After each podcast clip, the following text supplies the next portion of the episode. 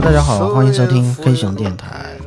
这期节目我们会和大家分享一个高考的故事。这期节目是来自于我们在六月份的时候开始策划，说想要跟经历过高考的考生聊一期的回忆性质的节目。最后是有几个的选择，最后是其中一个叫查理的啊，也是我们在我们的听友群里面的一个嘉宾，他自告奋勇想要说来聊聊他的高考的故事。然后后来我们是做了一个网络上的连线，那个连线里面查理一开始就先整段叙述了差不多一个他完整的一个高考的一个故事。他的故事的有意思的点是在于说。他是作为一个转学生，从湖南回到了厦门，在双十中学就读最后的这个高三的这一学年。呃，再从厦门再考到了北大啊，这么一个过程，可以说它也算是我们这个样本里面算是比较少见的嘛。我觉得还是挺有意思的，因为那天是做的是网络连线嘛，实际上这个连线是同时可以有很多的很多的嘉宾举手发言的，所以也有其他的高考故事，包括楚楚啊，包括还有其他的网络上的一些点进房间的人都有一些分享。当然，那个后面是很长的。我就把这期节目其实是把查理这条线单独拎出来了，啊，其他的我们就先先放着啊，等未来有什么时间合适的时候再放出来。那另外要跟大家先。先道歉一下，因为这个我台的节目啊，又停更了一个月哈，又一次啊，又又又又一次停更了一个月，所以这个是呃非常不应该的啊。我本来以为暑假是一个可以呃疯狂的做节目、录节目和剪节目的一个时间段，没想到哈，最后是恰恰相反，owner country，恰恰相反，变成是一个。呃，疯狂过暑假的暑假，好，那具体就先不在这里说了啊，就不浪费这个时间。也也许专门聊这个奶爸过暑假的话题的时候，可以再单独好好跟大家说一下。那总之，anyway，就是这个借口，我觉得已经是站不住脚了，就是越来越越越那个，就是非常虚啊。呃，这段时间也看了一本书，是后浪出版社引进的一个美国作家写，呃，开始做播客的一一本书，算是播客里面的，呃，方法论吧。呃，那里面我也产让我产生很多反思，我就觉得，嗯，认真做节目不应该是我现在这样这种方式做的，所以我觉得，呃，肯定是要有很多很多的改变的。呃，我们节目未来会发生很多很多的改变。首先，第一个改变就是从我这个停更啊，不是动不动动不动拖更或停更，这个是不被允许的一种行为啊。这个以后是坚决不能再发生，而且也不允许找任何的借口，就没有借口。不管是这个天崩地裂，这个节目必须必须是按时更新，好好不好？呃，另外一点啊，就是虽然也也是虽然是停更了一个月哈，这还还有这个舔着脸要跟大家，呃，还是希望大家多支持这个节目吧。怎么支持这个节目呢？就是说多大家首先是多多听，多转发是吧？记得关注啊，当然有这个呃各种平台都有的，你都可以在各个平台上都可以关注一下。啊，然后多多转发，多多的吆喝啊，帮忙吆喝啊，帮忙，或者说你觉得哪一期节目你觉得某个朋友比较适合听，你就发给他啊，大量的发，这是最直接的呃一种支持的方式了，也是最简单的一种支持方式了。呃，只要有这样的支持方式，我都已经非常的满足了，好不好？然后另外还有啊，更有甚者哈。就是看我们这个小破台，呃，感觉这个做了这么久哈，做了三年的时间，还是一个呃颠沛流离的状态哈，还是一个这个特别的不稳定啊，也没看到这个节目有广告，也没看到有有恰饭，也不带货，是吧？这个这个这台经常有人见到我的时候都要问一句，说，哎，你靠什么生活啊？你这个你这能活得下去吗？呃是呃，确实要说一句，我确实是活不下去，确实这个呃需要大家的支持。那至于怎么支持呢？我会写在 show note 里面，就说最简单的支持就是呃，你直接在爱发电之类的平台直接给我打钱，直接的。啊，充值啊，直接的这个为信仰充值，为节目充值，好不好？然后呢，这是一方面了，这当然很直接，非常简单的粗暴哈，当然非常的直接。还有一种方式就是我们呃未来也会研发一些的周边哈，现在已经开始在设计和看样品了，未来也开始做一些周边。虽然啊，虽然我们不是一个大台，虽然不是这个。呃，每一期节目播放量特别高，然后那个呃听众特别多的这种，呃呃，这叫什么头部啊，甚甚至是这个百大哈，这都都挨不上。但是呢，身为一个小台，也有小台的怎么说？小台的啊傲娇，小台的傲娇啊，我们呢也做一点东西，看看能不能在设计上，或者说在呃在价格上，或者是在在实用度上。出一些比较好的周边产品，呃，丰富大家的这个精神生活啊和这个实际体验，好不好？呃，所以大家就保持继续关注吧。那那先，那那那那就先这样吧，先这样吧，大家先听节目吧，好不好？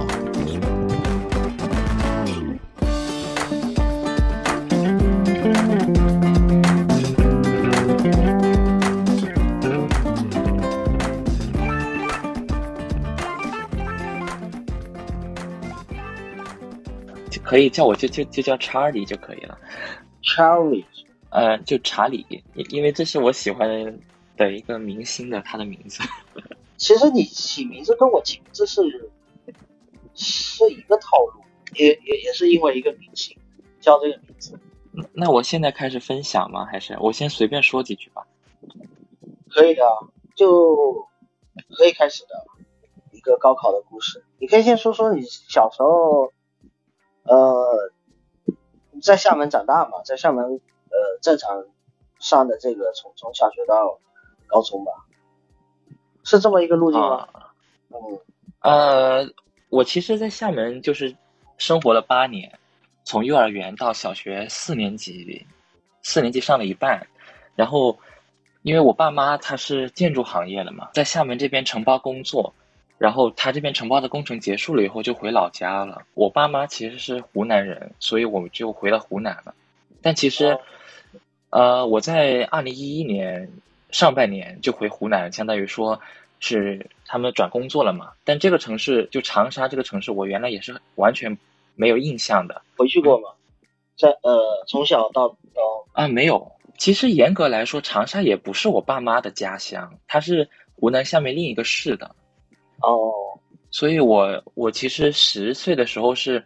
完全就是就被拉到这边来，半推半就一般的，然后也没什么感情基础，也没什么那个对这边也不了解，什么都不知道那种情况下就到这来了，然后相当于是转学了，对，就是这个意思，对，所以相当于我就有两次转学经历，一次是小学四年级，还有一次是高中，因为当时我的那个户籍还是在厦门嘛，所以他们说。呃，到高考到厦门来考，当时要求说起码在厦门读高中读过一年半，所以我高二上学期读完了就来这儿了，就回来这边了。你回来的时候，你爸妈一起来吗？呃，我爸爸其实还在长沙这边，我妈妈跟着我一起来陪读了。哦，然后是租的房子吗？啊，对，就在学校的门口。哦，令人窒息，非常方便。对对对。因为双十那边，反正仿湖校区，它门口不是有很多很多小区嘛，然后那边路也比较宽，然后交通也比较发达嘛。哦，对，那边倒是金山小区在边上。对对，在厦门参加的，在厦门考。啊，对对，反正我总觉得我那个经历还是挺挺特殊的。反正严严格来说，我应该属于是大二，呃，不是大二，说错了，高二高二下学期三呃四月份来的吧，差不多。当时来的时候，厦门就已经挺热了，然后班上好像已经开始吹风扇，快要开开，快要到了那种开空调的时候了。我记得当时，我记得一过来就要考试质检，就是那个高二下学期嘛。嗯，突然间一个有好遥远的一个词汇出现了，质检。好，对对对，当时我我记得就是我还没认清同学，老师也还没有完全认清楚的时候，就直接拉我上考场了，所以搞得当时还万分紧张的。其实后面我我到高三的上学期才慢慢的把同学都认清楚，然后才慢慢的突破一个。就是因为教材不同嘛，就是厦门这边和长沙这边教材不一样，然后考试范围是一样，但是教授方式还有复习进度也不一样，就是各种因素在加成在里面，所以导致我当时适应有些很大的困难。是当时还记得湖南用的教材什么教材，然后我们这边厦门是用什么？哦，那个我记得，呃，其实语文和数学没有差别，都是人教版。然后英语这边的话，湖南那边用的是译林，呃，就是译林出版社的版本。厦门这边也是人教版，啊，然后我因为当时读的是纯文科嘛，然后呃，像政治都是一样是人教版，然后历史的话也有区别，他们那边是就湖南这边是人教版，然后厦门是，我记得应该是岳麓书社版。地理的话，呃，厦门这边用的人教版，湖南那边用的乡教版，大概是这样。所以其实当时，包括两个学校的那个复习方法和进度也不一样，所以我其实到这边来一开始没办法适应那种题海战术，因为双十中学其实大家好像从初中读上来的就知道，是一个非常喜欢让大家做很多题的，然后从题目中总结的一个学校，所以一一开始到这边来，我就发现每天作业好像挺多的。哎，那原来你在。湖南那边的学校，它的级别跟双省在同一个纬度上吗？嗯，可以这么说，因为我原来是就读于湖南长沙四大名校之一雅礼中学，不知道大家可能听说过没有？嗯，所以对，可能排名还稍微好一些，但是好像文科的话，文科的话雅礼会差一点点，所以可能彼此彼此吧，差不多是这个意思。也就是呃，级别差不多，但是教学方式还是。走的路径还是不，嗯啊，对，走的路径可以说差很多，所以我到这边来一开始是很难适应的，呃，所以所以是要花了多久来适应？因为但但是也很快就要高考了，对对，特别是我其实当时九月份就是高高三那个九月份，一八年哈，呃，当时呃试质检还有学校的考试给我几重几重打击嘛，因为当时转学过来的时候。嗯，双十这边的校领导好像对我还挺器重的，所以我当时有有觉有点觉得好像辜负了他们的那种器重，心里很郁闷。当时，但是后面如果说完全适应的话，我觉得可能得到二零一八年的十二月份，就是花了一个学期的时间去适应。嗯，包括心态的调试，还有认识同学、一些人际关系的建立什么之类的。其实我说句实话啊，到现在我那次。六月份回去嘛，呃，跟我玩的最好的还是我的，就是前后左右那几个同学，因为当时高三大家都忙嘛，前后左右那几个同学就是最熟络，然后之后联系也最多。对，高三我记得就那种氛围底下，其实呃，并不会在社交和就是交友上面有太多的这种倾向，本身时间也特别不够，我觉得。嗯，对对，我我讲个非非常好笑的一个小事情、小故事啊，就是。当时双十他晚上，呃，晚自习他据说是学衡水，然后是搞到住宿生就搞到十一点嘛。然后我是走读的，呃，我有我可以选择九点四十五回家，也可以选择十一点。然后我当时比较偷懒，就选择九点四十五回家。然后我们晚自习的话，一般是分为三三三节课，就是一节是六点半到呃七点半，还有一节是七点四十到。哦，不好意思，说错了，是一一节是六点半到八点四十五，然后第二节是呃八点五十五到九点四十五，第三节就是十点到十一点，对，所以中间八点四十五到八点五十五有一个空窗期，嗯，然后仿佛校区很漂亮嘛，它那个它是一个半露天的学校，然后有各种穹顶，很高的那种穹顶，有个很长的长廊，就是把高一、高二、高三年段连接起来。然后我和我原来的同桌，就是不管风吹雨晒啊，晚上我们都会去跑到那个中间那个实验楼的顶楼五楼去看风景，然后就畅想一些东西。那个连廊，我这次回双十看老师，我还去拜访了一下。我记得高三很多时候唯一的乐趣就是畅聊一些现在看起来好像挺幼稚的一些话题，就说以后大学要干什么呀，然后同仇敌忾的去奋斗。还有我们当时我记得高三的时候，还和天文社去那边看了一次星星，老师也没有管我们，当时没有按时的回班。那个学校我去过，呃，那个你说的那个连廊我我去过，去拍也拍过视频。呃，我记得应该是百年校庆的时候。去啊，一九年，对，也是因为校庆，所以外面的人可以自由出入，然后就拿着摄像机进去拍了。所以你说那个连廊，就是它的还挺有特点的，有点反正有点趣味吧，走在上面，和一般的教学楼不太一样，会有这种感觉。其实高三大部分时候还是比较，比较说比较苦闷吧。对，虽然最后我高考的时候。就是结果还不错，但是这个过程我觉得是相当难熬的。呃，如果说一下日常作息，我又怕觉得大家觉得太无聊了，那我应该怎么展开呢？简单讲讲。啊，简单讲讲。好，那我照本宣科的先先说一说。就我们高三的时候，呃，双十它是上午是五节课，然后下午是两节课，之后是答疑，然后运动。之后就是呃回家休息或者回寝室休息，然后就晚自习，周而复始，然后一一周是呃五天课，加上周六的时候是半天，就是那种属于你得强制到学校来自习答疑，然后下午考试，然后周日是一天轻松的，但周日晚上得回来晚自习，也就相当于说呃完全的假期可能。加上周六晚上和周日的白天，可能就一天，因为你还没有工作嘛，所以这这种就是呃上班族的单休，再加上一天工作十个小时以上。对，对，因为因为呃双十也算是北名校了吧，所以它这个强度呃可能也会能够预料得到。哦，是，或者说你自己能够感受到，就是呃。学生自己应该也是非常的怎么说力争上游吧，相互之间也会竞争关系会比较大。到了高三的时候，嗯，但其实我觉得双十做了一个很好的点就是相互扶呃相互这个扶持的制度做的比较好。就当时我们尖子生会有一个就是培优，就是老师会给我们额外加餐，然后呃我们也有一对一的帮扶，比如说我当时的帮扶对象就是我同桌。然后最后的成果是，呃，他当时是班上三十多名嘛，但最后考上了南开。然后他当时，我记得他当时数学成绩比较差，只能考九十多分。最后也不是我辅导吧，就是我因为数学成绩比较好嘛，在文科中间，最后把他拉到了一百三十五分。我最后都只考了一百四十多分，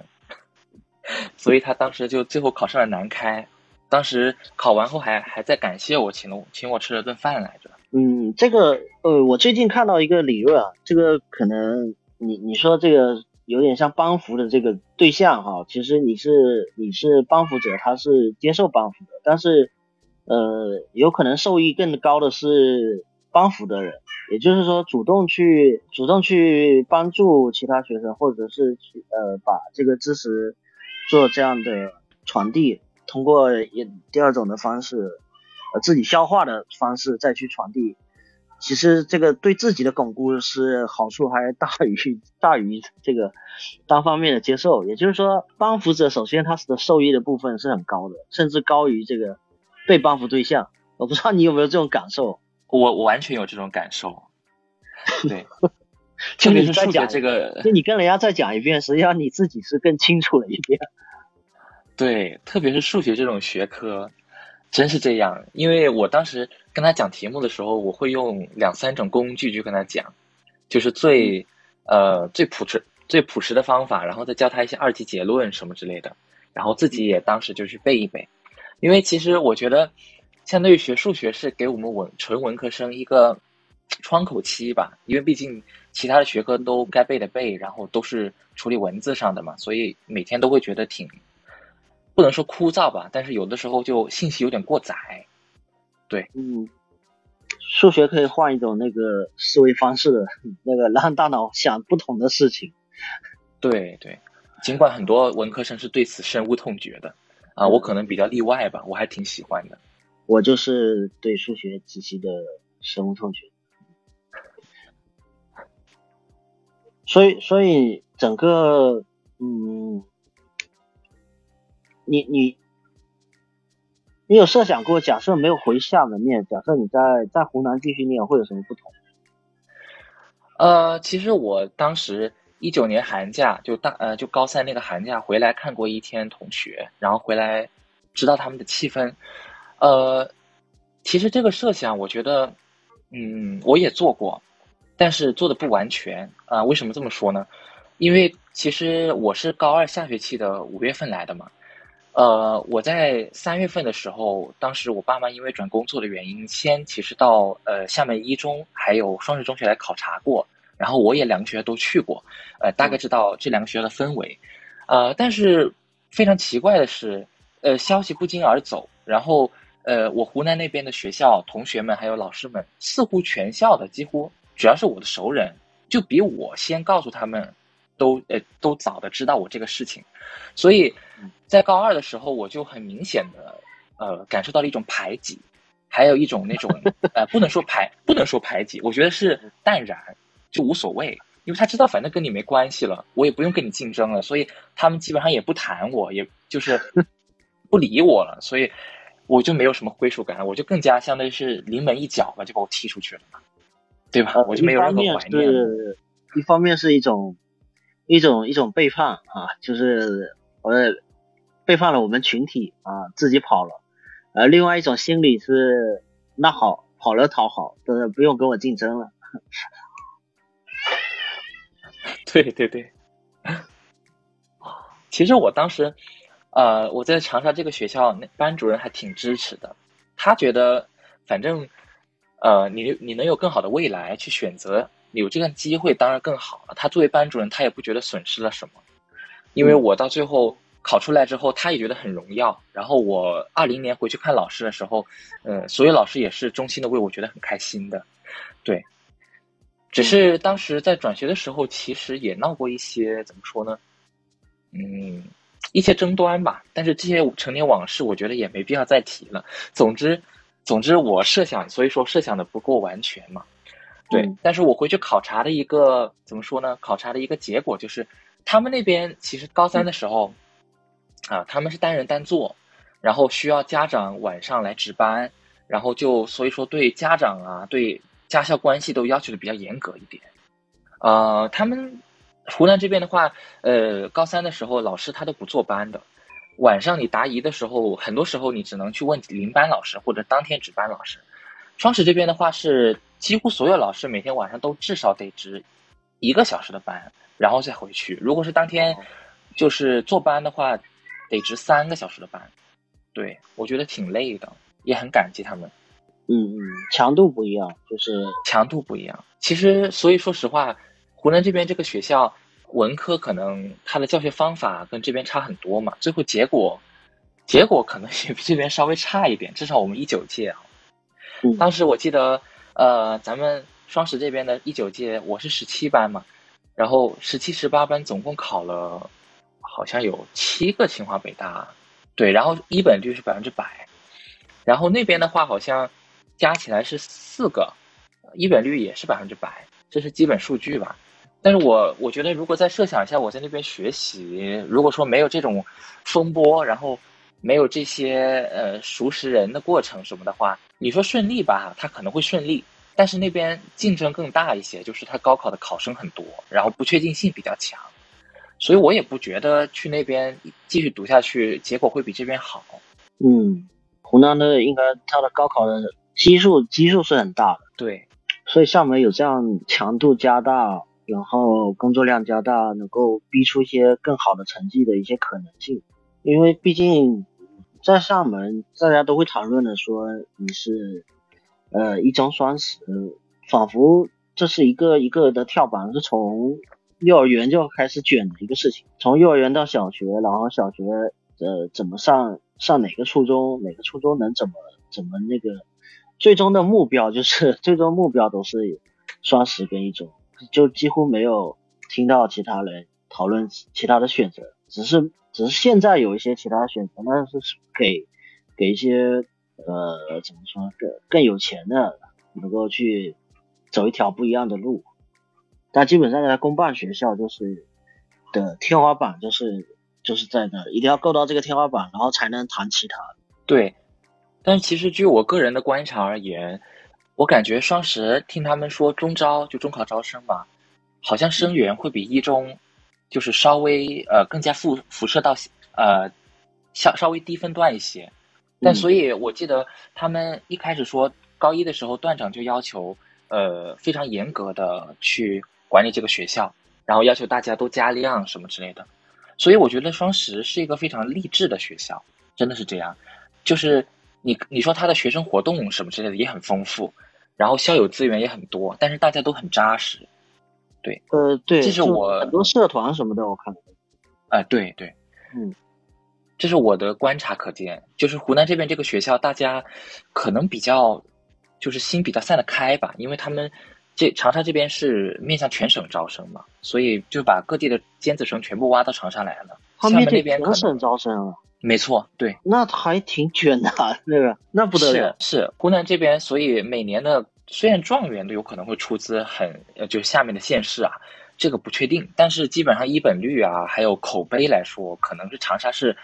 处于绝对垄断地位。然后长沙可能有四大名校。可能大家可能有听过长郡中学、湖南师大附中、长沙市一中，还有雅礼中学，这几个中学是处于绝对垄断的地位的。我当时班上文科班，我们班长沙籍的可能有个四十多个，但是有二十多个是外地来的。对，嗯，这样的状态，他倒是也有点这种培训班或者是这种衡水那种感觉，有点像，大家都是从不同的，就是他的生源是很复杂的这种感觉。是是，所以其实高三的时候，班上的，比如说班上的纪律，然后说班上那些作风啊、学风啊什么的，我觉得都是很拧成一股绳的。如果说互相竞争的话，那应该是暗地里的，但是很少有人在班上撕破脸皮或者传递一些负面情绪，也可能跟我们班主任是很和蔼可亲的一个老师有关。所以我们班风其实是比较活泼的。对我记得当时。高三的时候，呃，有两个学科的老师也换了嘛，就相当于高三才带我们，所以就大家也相对是重新认识啊。所以这两个学科，可能我认识的人的压力，认识同学或者认识老师的压力，可能就没那么大，对。但是其他学科的话，可能因为自己也感兴趣，或者说老师也比较努，想去联合培养等等，所以我倒没有觉得在适应过程中和老师有什么很大的 矛盾，我我倒不觉得。主要就是一开始可能因为听到大家可能会说一些就流言蜚语什么之类的嘛，其实当时我心里也不太好受。那毕竟我是转学来的嘛，对吧？可能会说一些，但我现在我当时其实也没有很在意，我也没有去反击或者什么之类的，我就默默听。对我觉得，反正你在一个学校能能够在这学校读书，你就肯定要感恩嘛，对吧？感恩大家提供这个环境，然后感恩你在这么好的学风、这么活泼的一个班级气氛中学习，所以我就。呃，当时很少会传达一些负面情绪什么之类的，但是我觉得高三可能日常的话，呃，确实也没有太多值得讲的。对，可以想象这个这个日常可以讲讲是吗？哦，那我讲讲吧。嗯嗯，好，我们反正高三的时候嘛，就啊，我我我讲我们班一些很有意思的事情。我们班最怕我们英语老师，因为他就是好像是厦门名师，然后。反正每天抓英语抓的非常严格，好像原来有一句话，他说，包括理科文科都是一样，就高三上的时候，呃，主要搞语数外，然后高三下就主要冲呃政史地或者是理化生，有这个说法。所以他当时老师也是直接在管班上这么讲，然后英语老师就每天抓着我们背单词、记单词。他他当时订的那个英语报纸啊，还有一些打印的试卷，做完以后。基本上每个词他及时讲，我们就得及时记，因为冷不丁第二天就会出现。如果你记得不多，就有可能考的不及格。他那个强度非常大，他一天的话，你可能一节课可能记个五六页都有可能，不是一两页的功夫。所以我们就是晚自习的时候有个很奇怪的现象，就是一旦英语老师过来视察，我们就全部拿英语起来做。然后每天花英语就是做英语的时间都挺多的，可能长达一两个小时。对，哎，你这里面有听出来一个呃观察，就是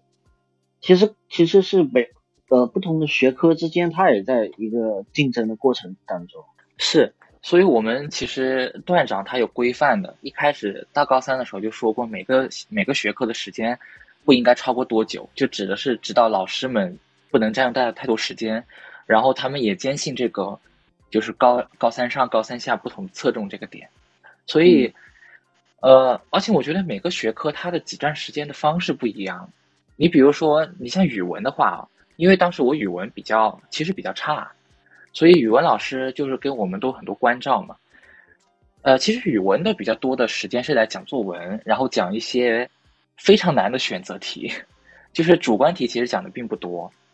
我现在还记得当时高考试卷就是，呃，现在高考更新之后和我们更新之前，其实第一题都是一样的，叫做论述类文本的选择。然后那个题目呢，它有三个大题，那三个大题简直就是。把语言的那个精髓，然后语言的改错，还有一些跟逻辑有关的东西，全部都考一个遍。所以经常那三个题九分，我有时候能全错。对，我们班上也是这样，大家对语文老师的风评都非常好，因为他会讲一些技巧、一些方法吧。据说是和他们高二的那个老师讲课风格差很多。对，但是也要求我们每天都是。虽然不是题海战术啊，但是要求我们每天都积累一些文学常识，然后做一些诗歌呀、文言文等等来提高语感。我我个人是觉得啊，我个人觉得我那一年其实语感没有怎么提高，因为我语文从初中开始吧就没那么拔尖，或者说其实不太好。但是我可以说我题目堆积起来做了很做了，可能有得有个三百来个题了吧，每天都做一两道。对我我觉得堆起来可能有这么多了。嗯，所以我最后高考的时候，语文考得非常超长，是我高中三年都无法企及的一个高度。对我个人来说，这是语文的一个运作。然后数学的话，数学的话其实就挺痛苦的，对大家来说，基本上就是啊，先告诉你结论，然后不停的给你对齐题目，就题海战术嘛，基本上这样。但我反倒觉得文科数学其实挤占大家时间是比较少的。因为可能觉得大家有很多背诵任务什么之类的，所以主动让位出来了。数学老师，我觉得是一个怎么说呢？虽然这么评价不太合适啊，但我觉得数学老师是一个非常，呃，怎么说有分寸的老师。对，哎呀，我我我觉得这么评价真的很奇怪啊，特别是以下对上。但是老师他当时确实是在高三的时候，他比较选择一个低姿态的去答疑的态度去面对我们的询问。而不是就是冲进来，然后占据大占用大家的时间，然后，呃，给大家补课啊什么之类的。所以我觉得，其实到最后，大家的数学成绩应该都不错，特别是大家有积极的去问问题的同学。所以，总之来说，双十是一个很考验自主性的一个学校。但是，可能如果你一路从厦门的很优秀的初中升上来，特别是如果是从镇海校区升上来，或者是思明校区的话，嗯，我觉得这个自主性从初中开始就培养了。因为我不止一次的听说过，他们初中的培养方式也是类似的，就是大家老师比较习惯去给你答疑，然后你得自己去找他。嗯，这种是比较比较更相对更先进一点的教学方式吧。嗯，其实吸收的肯定是会更多的。对，就和填鸭式教育相比是这样。其他的三科的话，其实 如果讲最有意思的，那应该是地理，因为这个学科好像。啊，只要选了这个学科的人，或者是原来的文科生，就会觉得这个是非常玄学的一个学科，对，因为它其实呃上课内容不多，它跟语文比较像，呃，你要说真的跟课内有关吧，它大部分出的材料都无关，特别是一些自然地理的东西，很多时候是直接选自一些呃大学的论文呐，气象系的或者地质系的论文，就让人觉得没有任何一点头脑去想想清楚。如果是人文地理的话呢，可能需要你非常细致的去观察一些现象。我觉得厦门其实算比较好的，就就是在个人文地理上，呃，他观察的对象比较多。因为你看厦门的行政区划，在在岛内就就划开两下，对不对？然后行政区划也比较小，然后每个街道它之间的这个种植的什么树木什么的也有差别，然后功能区都很很明显，哪里是行政，哪里是居住，哪里是商业，对吧？对。嗯，所以到最后，我我记得当时地理老师让我经常上去讲题，他让我提供一个不同的视角。他说，因为我从湖南来的，就他每次都让我在人文地理讲题的时候要提供两个视角。然后我我有时候觉得自己讲的挺尴尬，但是最后问同学的时候，高考之后他们都觉得挺受用的，因为比如说，呃，就讲个最简单的例子，因为毕竟他们没有这个视角，就是要你来提供这个视角。是是，他们甚至觉得厦门的夏天一定会比湖南这边热。他说，很多人这么认为，这是非常错误的，是大错特错的。对，而且我记得还有一个很有意思的题目，他当时说。啊，他说，呃，同一条路两侧，然后那个种植的那个行道树不一样，就那个行道树的种类还有它的大小都不一样。然后一个选择题，它四个选项貌似都很有道理，除了有一个选项没有任何一点道理以外，我记得很清楚。他一个说是日照，然后一个说是呃，就是地下水，还有一个说是行政层级，就行政有有什么不同。还有一个我记得是跟那个什么有关来着，好像是一个自然因素，可能是跟土壤什么有关。结果大家都分析来一通，最后竟然选择行政层级，选择行政划分不同。树的行政，树的行政层级是吧？就是那条路，它两侧是两个哦，那条路的好，边边上是那个，左边是思明区，右边是湖里区。对，差不多是这个意思。因为我我当时做这个题的时候，我当时想我就做出来了。因为我当时在长沙那个学校，它就是两个区的边上，它的它门前那条路就是两个区的边界。我刚好就凑巧做出来了这个题，很有意思的一些东西。然后可能历史和政治这两个学科，可能特别是政治的话，我记得当时高三的时候经历过一次教材改版。就很多要附加的那种背诵内容，让我们当时也挺头疼的。我记得当时老师说让我们抓基础嘛，在我们资优班、培优班的时候，就跟我们尖子生说，呃，让我们去学习普通班的同学的那种答题的那种质感。他当时用了这个词，我们当时没有，就完全想不通什么叫质感。后面我知道了，就是你背诵的扎不扎实。哦，背诵的扎实就质感比较强，就题目很饱满嘛，不会像我们可能发散比较多。其实到后面就相当于是高三是一个这样的过程，所有学科都是这样，就是先建立一套学习方法和一个学科的知识体系，然后把它打烂、打碎，然后重新拼起来，然后在这个拼的过程中就越拼越薄，越拼越薄，到最后高考的时候你就知道你这个脑子到到底该带一些什么背景知识去做，到底该带一些什么非常呃需要的那些公式啊，还有定理，然后有些什么知识应该需要把它抛弃掉的。对，就大概训练出这样的一一个状态，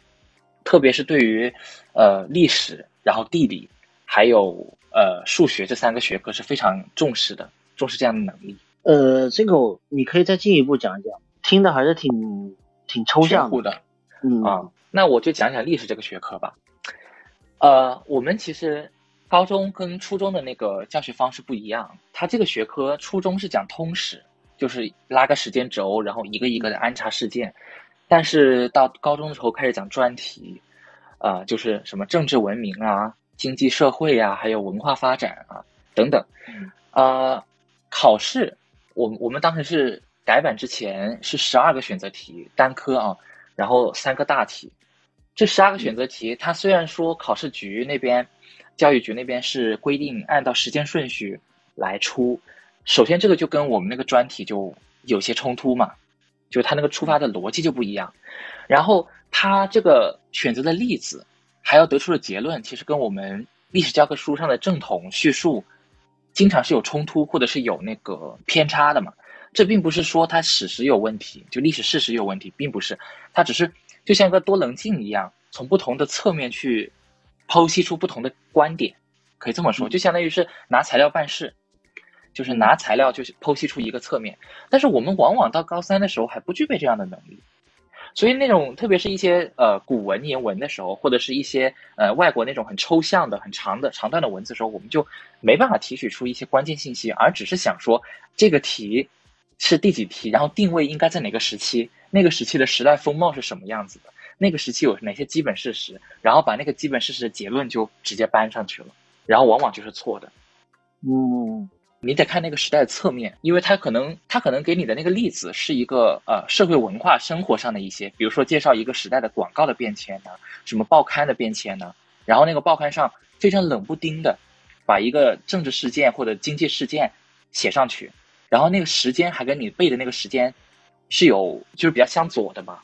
对，嗯，然后我们老师就一开始是很填鸭式的告诉我们，那你们有这样分析能力，你就可以说。他可能那个时间段跟他那个时间段是有相左的，但是他的那个时代风貌，特别是他的一些时代气息，可能是呃保留一些旧时代的特色，然后有些新时代的这种改革的措施，他们属于一种过渡阶段，所以旧的新的都有，就看你材料怎么说是。他就让我们尽量的去避免一些教材结论的背诵，但是后面发现如果没有教材结论背诵的话，我们可能连时代风貌是什么样的都不知道。嗯，当时复习的时候就给专题史还有那个。呃，时间史一起复习，就让我们有时候非常的迷惑。到最后，他其实三四月份的时候，他给我们补充了一些大段的材料，就是那种基本的历史事实。他用那些大学论文让我们看，他让我们学有余力同学看。我当时看完了，有四十多页，就每个阶段的补充的一些东西。看完了以后，觉得对于至少对于那些呃历史事实把握的更清楚。然后高考的时候。我我记得我们当时当年出了一道非常诡异的题目，就是讲古希腊罗马的时候，好像是关于一个呃政治裁判所还是什么之类的东西，反正那个题目非常的诡异。最后我好像也做对了，我是通过老师讲的一些技巧抓关键词，然后呃基本上这样的逻辑做对了嘛。所以我我觉得文科就是特别文综，它难学，它波动大，就在于这两个学科。历史和地理，感觉就是它其实最终你学的和你考的这个过程中产生了一个，就是需要一个很活的、很活的一个流动的一个过程。就是如果完全没有办法内化到自己，呃，最终也不会出来什么好结果。就这个考察本身还挺，呃，不让人就是让人觉得不是那么死记硬背就就可以过关的这种。对对，死记硬背，我觉得应该在初中阶段就打好基础。如果你要选择高中学历史的话，初中那些通识的通史的教育，其实对高中来说，已经在通史部分已经可以占到百分之九十了。高中无非就补充一些其他的视角和历史事实而已。嗯，基本上的线都已经串起来了。对，但是好像我们当时复习的时候，每次老师说你们初中应该学过啊什么的时候，大家都是嘘声一片。是一种心理暗示吧？对对。哎，我好像还没讲到我高考那几天的事情啊。没有。哦，出出什么事了？我突然还想回忆一下，就因为我们其实其实双十这边他在那个呃五月份的时候，五月初就开始让我们自己复习了。就所谓的全部的课都取消掉，然后隔一天老师来讲一讲试卷，但试卷也只讲半天，也就相当于周期是三天，两天半的时间是自习，然后剩下的半天是讲课。我当时就观察到一个很，呃，怎么说呢，很考验意志力的一个现象，因为当时我们班呃文科班还有几个理科重点班，我们呃。用了两个教室，相当于把大家有一部分的人转移到另一栋前面的实验楼去。对，然后我们在教室自习的同学呢，呃，老师可能关照的会多一些。对，因为可能跟老师办公室近嘛，他也会那个呃叫年级组长或者是一些其他学科呃其他班级的那些任课老师去他们实验楼去值班等等。我就发现一个现象，我记得当时五月份的时候就有同学在那里一直看杂志。就一直在那里无所事事，然后好像一天就磨过去了一样。因为老师他会不停的发试卷，然后发那种参考资料呀，就像我刚说的那个历史的四十多页，就是那时候发的嘛。然后我就发现有的有的同学可能是当时已经倦怠了，或者是觉得可能对大学生活有很好的憧憬等等的这些点，他们就好像一整天都是在要么就是死做题，然后死都不肯问老师一些呃问题去答疑。当然，我刚刚说过，答疑是双十一个很大的特色嘛。他不去答疑，然后老师可能也不会那么详尽的讲试卷，因为当时其实讲的更多的是最后讲的，就就最后一个月嘛，讲的是一些一些方法，还有一些答呃考试的技巧。然后他可能有些同学还是去问题目，去问单个的题目，可能这样有点得不偿失。其实我觉得，啊，有些当然这个都比那些纯在磨洋工那些同学好多了，就不知道他在干什么，一天就晃过去了。到最后我们在统计那个考大学那个就大家去向的时候，我好像也发现有些那些同学，其中有些当然考的还不错，这应该是跟他的这十二年的功底有关系。对，所以他当时可能确实不用努力读了，但有些同学好像确实考的不太理想，最后发现一个这样的现象。但是老师他只会说是，呃，每天在开早会或者是晚会的时候，就晚自习的时候，会叮咛两句，说大家要抓紧时间。然后他也会呃提醒班上有些现象出现，但他不会提醒哪些同学，因为他可能觉得大家都已经已经是有自主能力的一个半成年人了嘛，没必要天天去批评啊，搞些那种。双重标准没必要，这是我观察的一个现象。呃，第二件事就是，我记得当时我们高考前的几天啊，因为高考六月六号、六月七号嘛，大概是前十五天吧，五月底的时候，我们去我们学校后面的那个实验楼去自习，就大家因为高考需要省里面的那个考场，呃，布局嘛，所以他需要审批啊、检查啊等等，我们就去那个实验室里面去自习。实验室我记得当时没有空调。非常的热，我们跟呃段长都这个报备过，但是他都说因为 实验室里面那个空调可能会对仪器有些损害什么之类的，所以当时就是被迫的，每个同学都拿一个小风扇过来吹，所以很滑稽。每次发试卷的时候就满天飞。对的然后在那边我记得啊最后几天吧，我我总记得老师对我们那些叮咛是非常重要的，有些学科甚至。我觉得都在我高考中救了我的一些就往常会犯的错误，他都拯救了我。比如说，呃，语文老师，嗯，因为我高考的时候语文时间没有没有太够，我最后写出来的时候，呃，录就作文写出来只剩五分钟了。我发现我前面的答题卡是涂了，但是有一两个题是我开始没有把握，就没有涂也没有做，放空了。我在后面就对五分钟时间，我就全部靠直觉把那两个题做了，然后涂了，然后对了一个。还是很开心的，高考大概就大概就这样。反正考场的时候，我记得当时那几天，一九年厦门好像是非常大的暴雨。我记得我们当时考完考英语那天下午非常闷热，我刚好坐在二楼，然后坐在窗户边上，坐在门边上。他考英语听力的时候嘛，然后路上的车都就那个前前面那条路封住了嘛，然后只能听到一些那种 很燥热的那种叹息声。然后风扇也给你关掉，空调也给你关掉，所以那几十几分钟非常煎熬。最后考完英语之后，我当时考完英语，考完英语之后，甚至觉得可能考砸了。但后面呢，我我发现啊，好像也不知道是考场安排是巧合，就我们班上三个考上北大的同学全部在那个考场，应该是个巧合吧。我最后就是考了六百多分，然后还。我我参加自主招生加了二十分，然后最后也考上了北大。对，嗯嗯，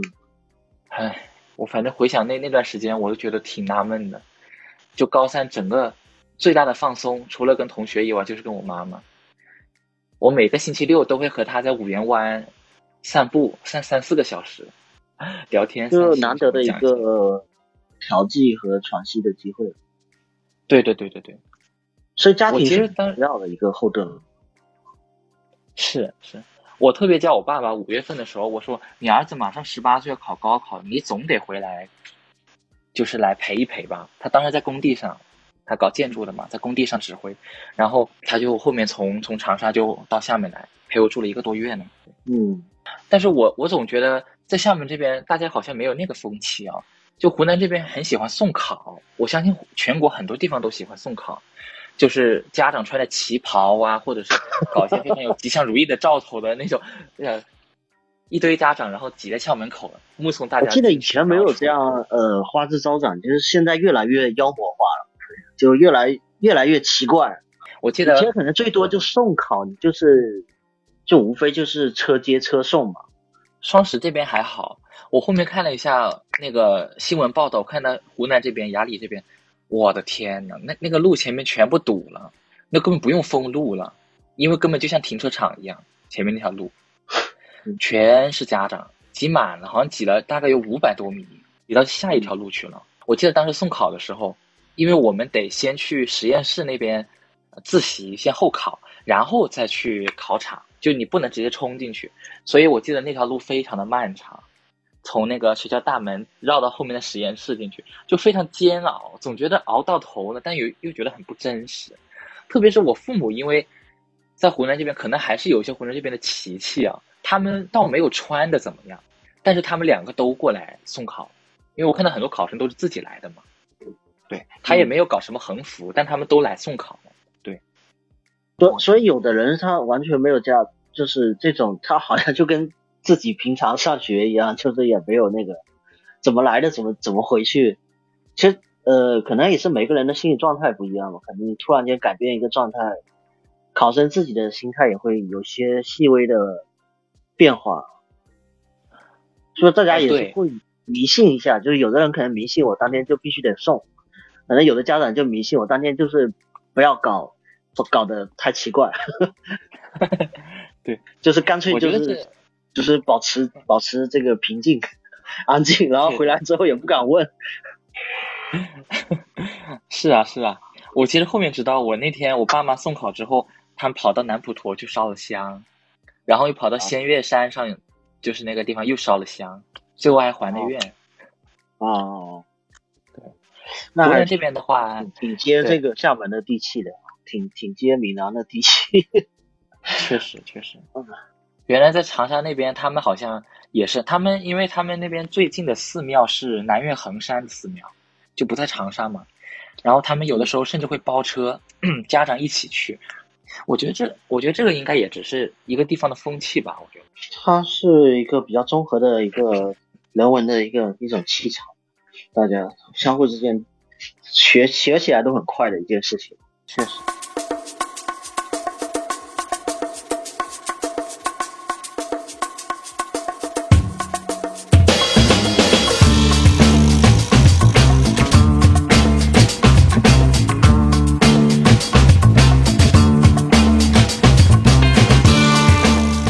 嗯，高考离我太遥远了。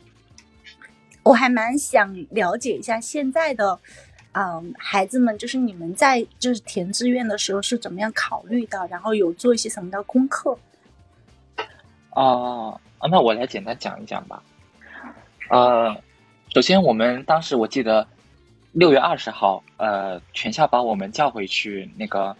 呃发一个黄皮书，就是每个省都有的那种呃填志愿的大学的清单什么之类的，嗯，啊。对对对，我们那边好像叫黄皮书，我记得老师老师这么说的。然后，呃，他跟我们交代了一些，就三个字，我觉得那三个字到最后填志愿也挺受用，叫做呃保稳和冲。其实一般叫冲保稳啊，这三个字应该很多现在可能自媒体一些关于高考填志愿的，他们也用这三个字，呃，就是保底嘛，然后稳一个。比保底稍微高一点的学校，但可能差一点的专业，然后再冲一个，虽然专业可能会非常不称心如意，但是，呃，学校就是那个层级非常高的那种状态，就这三个状态要叠加，就体现在我们一九年填志愿的那六个志愿上面。因为我们如果没有参加呃提前批的话，是平行志愿的话，它就是从上往下录嘛，对不对？所以我记得当时呃一中。一中做的比双十可能更盛大一些，就是所有的高校在厦门招生的都会去那边搞宣讲。这个应该是在六月二十三号，六月二十三号搞了一个很大的宣讲，也欢迎就是全厦门的高中生，不管你哪个学校的和家长们都可以来。然后我当时去，是面对全全厦门。哦，对，它其实是个流动的嘛，当时也没有疫情，所以就都都是。自由流动的，然后双十也搞了一个，但是双十是六月二十二号，我记得。嗯，呃，我当时去，呃，因为我的高考成绩其实当时挺尴尬的，最后能上北大是因为，呃，自主招生加了二十分，所以让我力挽狂澜，但也只踩到了北大的那个，呃，就是门槛，只踩到那个门槛而已。所以我当时其实我我属于是，呃，高考发挥应该算是比质检啊、整省质检、市检都差的。对，然后当时我去一中去观察了几个学校嘛，因为当时成绩比较对口的，就是武汉大学、南京大学，然后中央财经大学、上海财经大学，还有那个还有一个新学校，就是港中深，就香港中文大学深圳校区。我就主要看这几个学校。对，然后当时其实他填志愿的时候，他的那个话术非常吸引人，就是如果你成绩比较好，就远远高于或者说相对高于他们学校的最低的限度的话，呃，他会给你什么奖学金啊，什么承诺什么单人宿舍呀，什么之类的。其实到后面发现有一些是真的，有些是假的，半真半假，因为他没有签那个协约嘛。最近他毕竟是个口头承诺嘛。我反正听有些同学来说，有些东西没有兑现。对，然后其他的一些途径就是，呃，你父母跟他招生组老师主动联系了，然后有他的电话、微信，然后你去他们在厦门的总驻扎的地方，比如说北大的话，在厦门就有个北大生物园，他们的招生组就住在那个地方；清华的话住在闽南大厦还是哪个酒店，在西南边，反正，然后南京大学住在莲花，莲花的一个酒店里面，就你得事先去打听清楚在哪里，然后你去那边可以聊更详细的东西，因为毕竟在学校的话可能。聊的人比较多嘛，你你不知道，或者说他也无暇顾及。虽然有很多那种大一大二过来支援的那些学生啊、学长学姐，但是人手不够。然后最终填志愿，我记得是在六月底到七月初。我个人其实，呃，如果说我个人的经验的话，其实是非常不具有代表性的。为什么这么说呢？因为我是自主招生进的北大嘛，然后我那个是相当于前一年高二的时候，优秀中学生参加了一个暑期培训。就是北大这边举举办的，然后相当于是拿到了一个入营的资格吧，然后给我降了二十分。如果说你没有用的这二十分，如果说你就说你上线的话，那就可以自由选专业。但是我呢是加了二十分才刚刚上线，所以我就没得选专业，我就只能选北大那个专业了。所以我我填志愿的时候是没有任何其他的思考的，或者说我思考前置了一年。我大二呃不好意思，高二下就已经做过思考了。嗯，对，不然的话，其实我当时我这个是属于怎么说呢？我是属于呃没有占他们高考指标的，呃没有占各省的在那个学校学院的指标的，我属于是额外招进去的嘛。所以他其实等待的时间是比较坎坷的。呃啊说错说错了，比较忐忑，说成坎坷了，不好意思。对。然后，呃，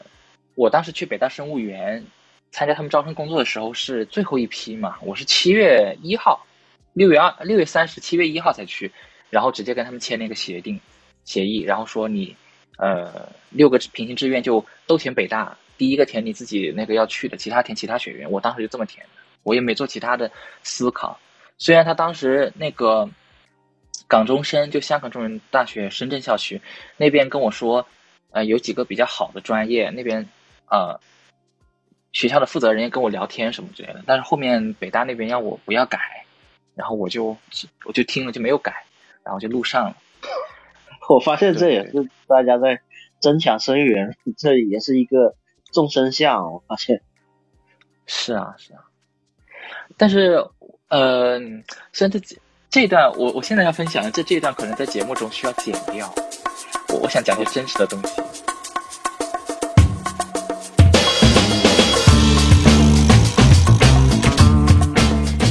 对，当然了，这部分内容被我给隐藏起来了。如果大家想听的话，真的想听的话，可以在评论区留言啊，告诉我想听这段这个非常这个隐秘的、不可言说的信息。那我可以考虑考虑考虑一下，把它放出来，好不好？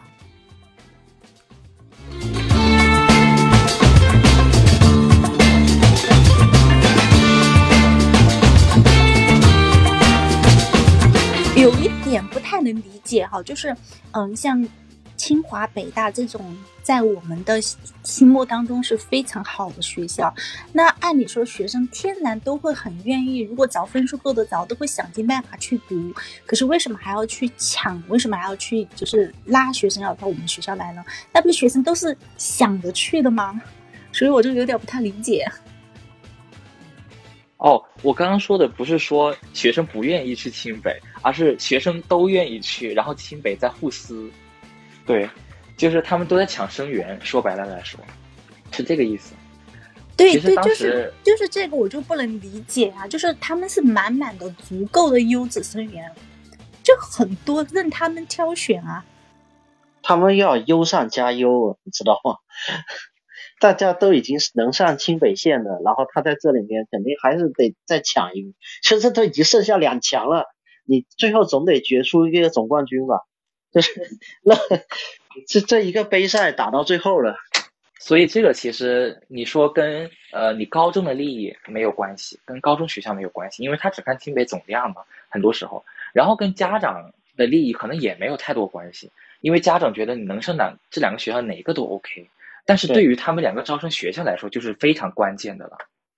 它可以决定，首先它这个指标，它可以决定你明年在某个高中到底是招多少学生，比如说他，你像好，以上就是本期节目了啊！欢迎大家在评论区多多的跟我们互动啊，跟大家互动啊，跟这个节目相关的信息，包括是高考的回忆啊，或者是跟教育相关的，最近聊的还挺多的。接下来还有